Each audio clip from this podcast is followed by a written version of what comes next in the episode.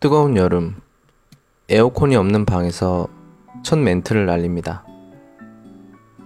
여러분 어떠세요? 잘 지내요? 오늘은 7월 14일 목요일입니다.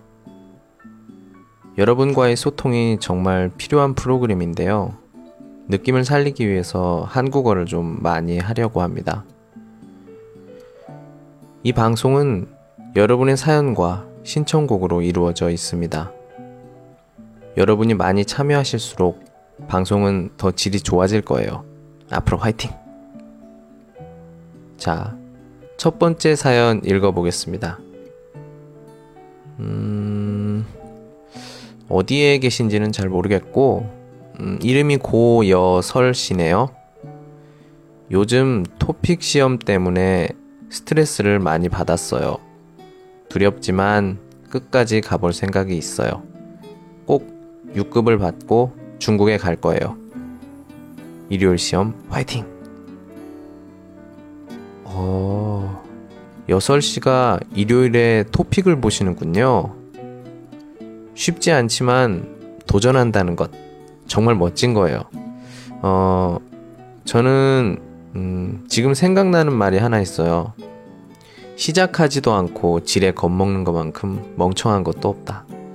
제가 생각나서 하는 말인데요. 이렇게 두렵지만 끝까지 가볼 생각이 있다. 굉장히 멋있고, 음, 용기 있는 말 같아요. 예.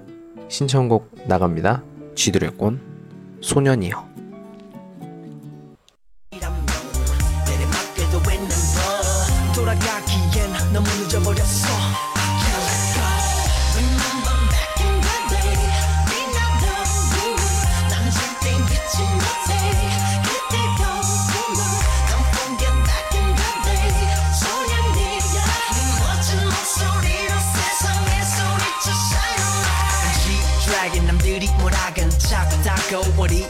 난 G-Dragon 남들이 뭐라건.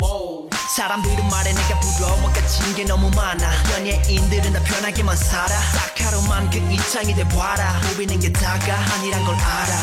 시간이 흘러가면서 외로움만 커져가서 먼 모르는 의무감 내겐 가장 큰 부담이었어 오르막길이라면 내리막길도 있는 법 도망치기엔 너무 늦어버렸어. I wanna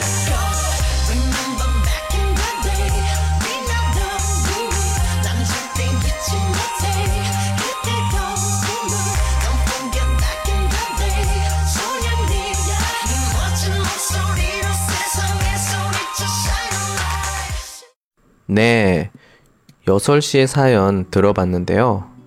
맞아요. 한국에서 일요일에 토픽 시험을 개최하죠. 어, 여설 씨 듣고 있어요? 예, 편안하게 시험 보시고 좋은 결과 있길 바랍니다.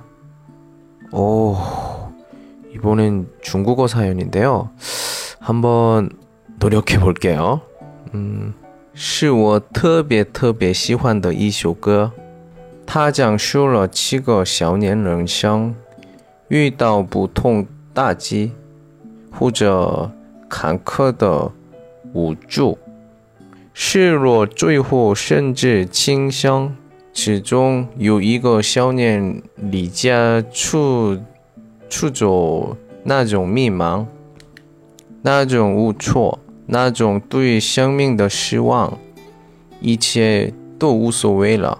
被别人打到受伤时，嘴角勾出的一丝笑容，我震撼了。那种来自灵魂的共鸣。这个世界还有什么值得留恋的呢？人生中，我们最能依依靠的人是自己。可有时候，当我们支撑不下去的时候，我们发现自己没有人可以依靠，没有人可以理解自己，真的会崩溃。再坚强的人都会对自己的生命产生。意思的绝望。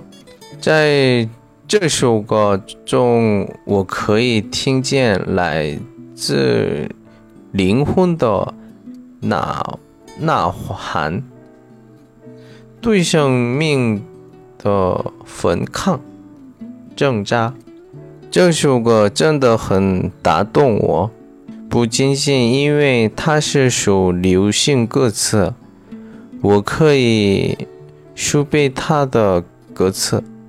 不是因为刻意的学过，而是因为听过太多遍。这首歌让我提醒自己坚持下去。真的希望老师可以好好的介绍这首歌，真的，拜托。 啊。 힘들어요 중국어 이것도 지금 편집 편집 편집해서 만든 건데 아유 너무 힘듭니다 네, 열심히 중국어를 공부할게요 예. 예. 真的拜拜托拜托能听懂吧두 번째 신청곡입니다 방탄소년단의 I Need You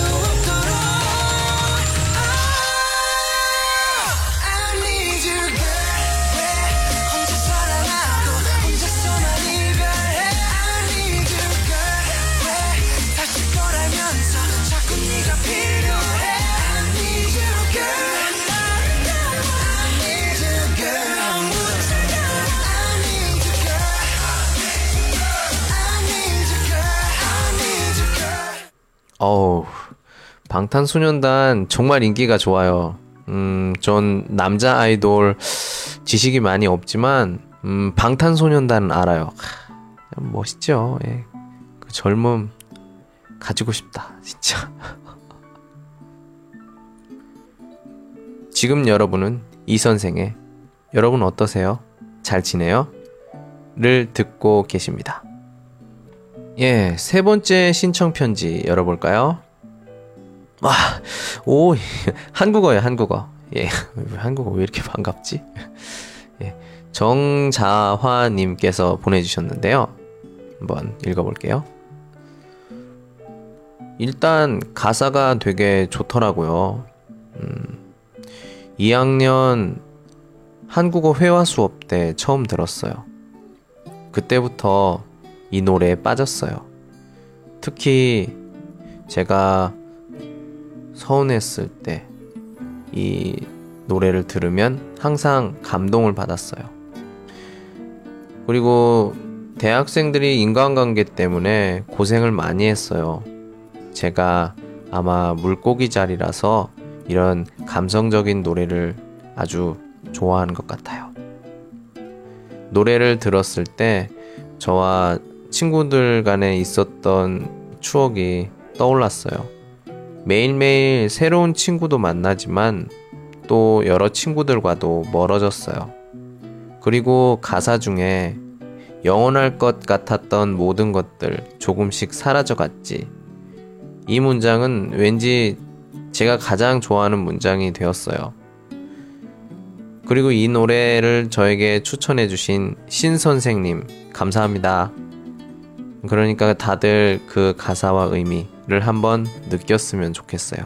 이상입니다. 선생님 부탁드립니다. 그래요? 저도 물고기 자리인데. 맞아요. 저도 되게 감성적이에요. 인간관계 되게 힘들죠. 힘들어요. 저 4년이나 중국에 있지만 인간관계 되게 쉽지가 않아요. 와, 우리 신 선생님 되게 좋은 선생님이신 것 같아요. 뭐 다 다른 선생님도 되게 좋지만 예. 학생에게 노래도 추천해 주시고 예. 저도 이런 것들은 좀 배워야 될 것 같아요. 음. 지금도 떠오르는 말이 있는데 친구는 두 개의 몸에 깃든 하나의 영혼이라는 말이 있어요. 누가 얘기를 했더라? 음. 아리스토텔레스일 거예요, 아마. 예. 멀어지더라도 언젠간 또 다시 만날 거예요. 네. 우리 물고기 자리 즐겁게 삽시다. 화이팅! 신청곡 나갑니다. 김동률의 청춘.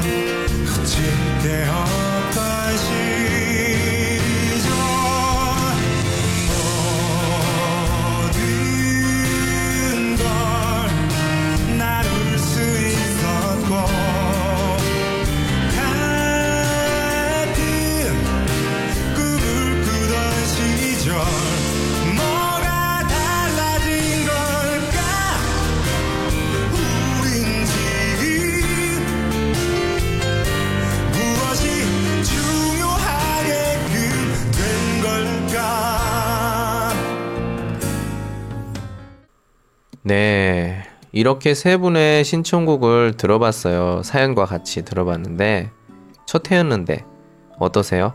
괜찮았어요?